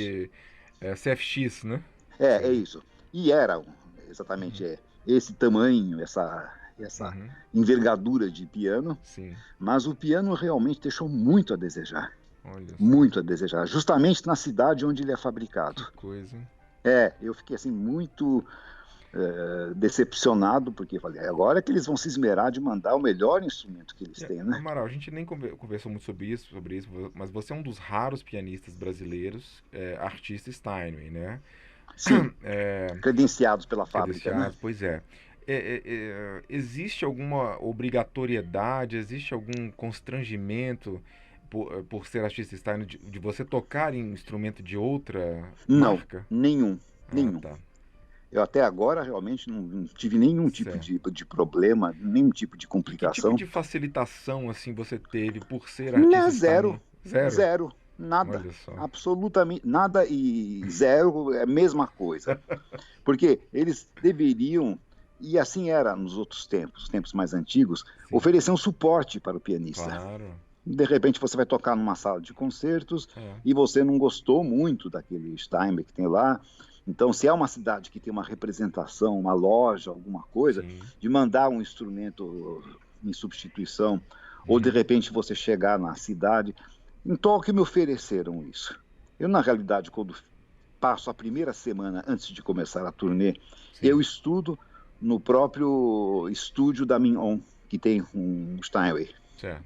Mas eles me ofereceram diversas vezes se eu não queria estudar na representação da Steinway. Só que ela pertinho do aeroporto de Narita, uhum. quase que duas horas de viagem do centro da, da, da região onde fica, fica, o nosso o hotel onde nós ficamos hospedados. Uhum. Então é, é inviável isso. Sim. Eu tenho outra possibilidade de estudar, por sorte. Mas é, é tudo que eles oferecem.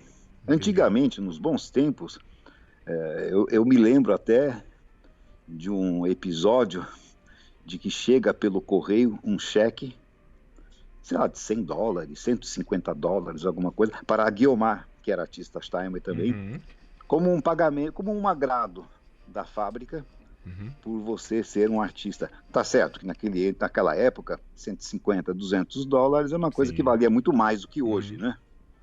Mas um agrado, Entendi. uma remuneração, alguma recompensa. Certo. Hoje em dia, nada disso. Uhum. Se você é aceito como Entendi. artista Steinway, para poder figurar ao lado de Horowitz, de Sim. Rubinstein, de Rachmaninoff, de grandes artistas como desse porte, uhum. e, e, sem contar os vivos, né? Então, na realidade, é, é, mais, é mais o prestígio você fazer parte dessa lista de, claro. de imortais, como Entendi, eles chamam, né? Com certeza. Amaral, pra, eh, bom, estamos caminhando aqui para o final da, dessa parte da nossa entrevista.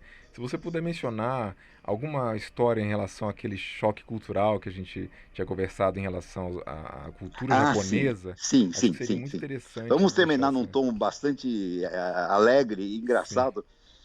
porque uma coisa que me ocorre que foi assim completamente inesperado.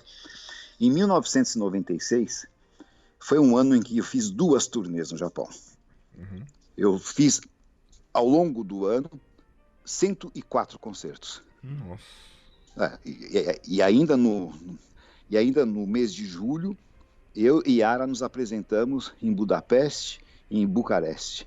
Hum. Fizemos ainda um concerto, uh, dois pianos, quatro mãos com uma parte de piano solo. Foi um ano assim realmente muito cansativo. Sim. Mas de qualquer forma, a Mignon havia decidido que apresentaria cinco concertos no, na primeira turnê do primeiro semestre, concertos sinfônicos com composições minhas. Hum. Em cinco cidades japonesas né, e, e mais importantes: Tóquio, mas não nessa sequência, uhum. Osaka, Nagoya, Yokohama e mais uma que eu não consigo me lembrar Kyoto. agora. Kyoto? Não, não era Kyoto. Era uma cidade assim. Kyoto é uma cidade importante culturalmente, mas do ponto de vista musical não é assim um grande centro. Entendi. Acho que, acho que foi Sapporo.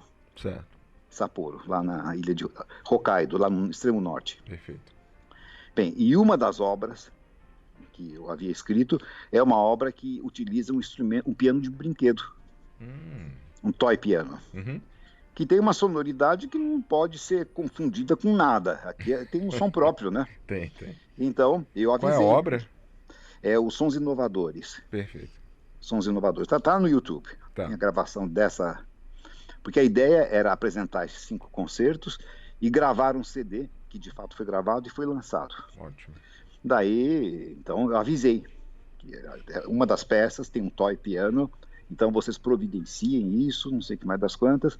Uhum. Eles reviraram as lojas do Japão de ponta a ponta e só tinha assim pianinho de brinquedo pequeno, pianinho do Mickey. Sim. Não um pianinho assim de como da Hering aqui que havia antigamente, um pianinho de, uhum. de brinquedo com uma criança tocar, né? Sim. Então eles me avisaram. Sinto muito, mas não estamos conseguindo encontrar aqui no Japão. Não existe. Logo no pianinho Japão. De... Não, logo no Japão. Logo no Japão. Então, eu fui em busca de um pianinho Hering, a fábrica já não existia mais, já, já nem sabia mais disso tudo, uhum. e fiquei sabendo de uma fábrica no Rio Grande do Sul que fabricava uns pianos, acho que é Giese a marca desse, se não me falha a memória, desse Sim. instrumento. São fabricantes alemães, né? Uhum. E entrei em contato com eles, com essa, os diretores da fábrica, contei do que se tratava, eles foram muito calorosos, receberam do melhor modo possível essa ideia e se comprometeram a fabricar um piano especialmente para esse concerto, para, esse, para essa viagem. Ofereceram, não quiseram nem pagamento para isso e já mandaram o piano embalado para ser transportado por avião, né? Uhum. Uma caixa de madeira. Então, e foi um ano é, em que, curiosamente, eu, é, enfim, tinha, assim, justamente pelo, pelo volume de concertos, eram 50 na, em, cada, em cada turnê praticamente. Sim. Então tinha que levar muita bagagem, né? Uhum. E mais a bendita caixa com piano de brinquedos. Daí eu desço, nós descemos no aeroporto de Narita, para pegar a nossa bagagem. Então foram não sei quantos carrinhos com, com malas e não sei o que mais e uma e um carrinho inteirinho dedicado a esse caixote certo. com um pianinho de brinquedo dentro. Quando eu fui passar para pela pelo controle de, da alfândega, o funcionário japonês perguntou: What is this? Eu falei: It's a toy piano. E ele comeu o passaporte nas mãos, né? Toy piano. Eh, eu percebi que estava assim meio que desconcertado. Né? Eu falei, omocha. Omocha é brinquedo Sim. em japonês. Omocha, piano. Uhum. Hum, daí chamou o colega dele. Mostrou meu passaporte. Porque no passaporte eu tinha assim um visto de entrada de trabalho para o Japão, Sim. com a lista de todas as cidades onde eu ia me apresentar. E especificando que eu era pianista, né? Uhum. Daí ele perguntou se podia passar pelo raio-x até a tal caixa. Falei, claro. Saíram os dois empurrando a, a, a caixa com o piano de brinquedo. Daí voltam. Daí o mesmo funcionário olha para mim e fala assim: You pianisto. Hum. Aquele, já, aquele inglês japonês uhum. que é péssimo, né? Falei, yes, I'm pianist. You play concert Japan. Yes. In this toy piano. Yes. Estava achando que eu ia fazer a turnê naquele piano. Tava levando seu próprio piano. Né? piano de brinquedo. Daí chegaram vários e vários funcionários. Isso é uma coisa que não é característica do japonês. O japonês é muito é, comedido com essas claro. coisas, sabe? Daí vieram todos. Daí um contava para o outro a história. É um pianista brasileiro que vem fazer concertos no Japão e está com piano de brinquedo. Pode passar. Daí saímos com aquela fileira de carrinho cheio de bagagem com piano de brinquedo juntos, né? E ele não entendeu nada até hoje, de certo. Né? É, gerou ali uma, uma perturbação ali no sistema deles. Ah, olha, vou botar você, é muito engraçado. A cara que ele fazia, a expressão. Mas como é que pode ser pianista e vai tocar nesse piano de brinquedo, né? E em relação, só um último episódio, tá? a gente encerra, é, se você achar bom. É, que é para mostrar um pouco como é cansativa essa vida de, de concertos num, num país feito o Japão. Sim. Porque eles acham que você tem que estar ocupado 24 horas. É, e se eu não me engano, o Japão só tem um feriado, não é isso? Que é o ah, primeiro ah, poucos, dia do ano, tem, né? Tem poucos feriados Sim. e quando tem muitos funcionários de empresas que, quando tem férias, Sim. preferem nem sair das férias, porque tem medo de encontrar um outro funcionário ah, quando voltam. Então, já nem tira as férias por causa disso, né? Sim. Agora, o, o, que foi curioso é que desse concerto de Yokohama, que é, per, é perto de Tóquio, uhum. uma hora e meia mais ou menos, em que ia também ser tocado um concerto sinfônico com as minhas obras, uhum. eu vinha vindo, eu e Yara, de uma turnê de, de vários recitais que eu tinha tocado no sul do Japão. Uhum. Daí pegamos muito cedinho de manhã um avião, descemos no aeroporto de Haneda, que é como se fosse o aeroporto de Congonhas deles, é, o aeroporto local mesmo da cidade, para almoçar alguma coisa no pior horário possível, horário em que o japonês, todos os japoneses almoçam nesse horário. Hum. Então, tem que fazer fila, tem que entrar, até pedir. E a pessoa que estava nos acompanhando inquieta, toda hora olhando o relógio, porque tinha que começar um ensaio do Sim. concerto na parte da tarde. Então mal deu para comer alguma coisa, pegamos um carro, descemos lá no, no teatro de Yokohama, teatro muito grande por sinal.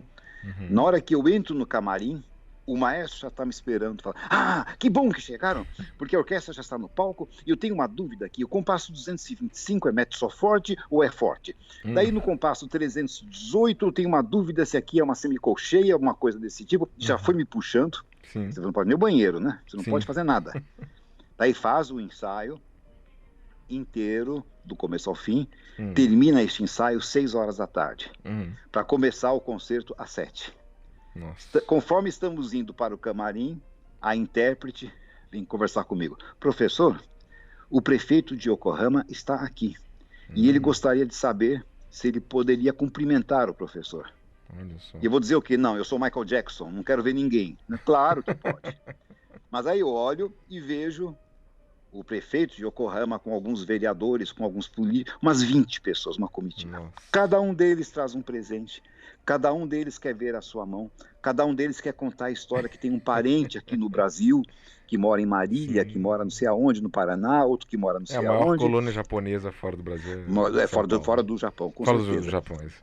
É isso. Daí eles querem né, um autógrafo e querem tirar uma foto.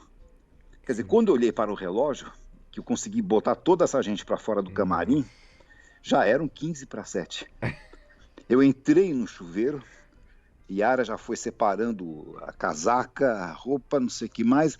Dali, pouco bateram na porta, é, avisando que faltavam cinco minutos para começar o concerto. Sim, e cinco Daí minutos começa, no Japão é cinco minutos mesmo, né? Mesmo, mesmo. Daí começou o concerto, acabou o concerto assim umas nove e meia, nove e quarenta. Uhum. Daí o público não tem acesso ao camarim porque os teatros são muito grandes. Certo. Só as pessoas que têm alguma relação com a organização do concerto uhum. é que uhum. podem entrar. Em média, são de 50 a 100 pessoas. Nossa. Todas querem ver a mão, todas querem ver a mão. todos querem tirar uma fotografia e todos querem contar que tem um parente no Brasil, não sei aonde. Sim. Daí, finalmente, essas pessoas saem do camarim. É hora de tirar a casaca, vou colocar o terno de novo certo. e sair para pegar o carro para ir de volta para Tóquio, porque o hotel onde estávamos hospedados, ficaríamos hospedados era em Tóquio. Certo. Conforme eu saio, eu vejo que tem umas 300 pessoas que ficaram esperando do lado de fora. Nossa. Com uma, um chuvisco, inclusive. Eu falei, ah, eu não tenho coragem de simplesmente virar as costas, acenar e ir embora. Que sucesso, Amaral. Ah, é, eles, são, eles são muito calorosos. Uhum. E, e eu, não, eu acho que é um respeito que a gente tem que ter como artista a esse público, né? Claro. Aí cumprimenta um, cumprimenta outro, faz um autógrafo, tira uma fotografia, fica sabendo que a tia chegou no Brasil na primeira leva de imigrantes Sim. e assim vai, não sei o que mais. Chegamos ao hotel meia-noite e meia hum. em Tóquio, com toda a bagagem. Para entrar no quarto do hotel, para desfazer essa bagagem, para procurar um pijama para dormir. No dia seguinte, o primeiro compromisso, sete e meia da manhã. Sete e meia. Então, é... É trabalho que... pesado, né? Trabalho pesado. Então, então as assim, pessoas têm uma, uma, uma, uma, uma forma de enxergar essa atividade como somente sendo glamurosa. Tem o seu lado glamuroso também, Sim. claro que tem. Mas tem um lado realmente tinha... que você precisa ter uma saúde de ferro. Com certeza. Você não tinha tempo então para dar uma passeada assim em cada nada, cidade? Nada, nada. Eu, não conheço nada do Japão. Eu é estive é em mais cidades do que qualquer japonês jamais esteve.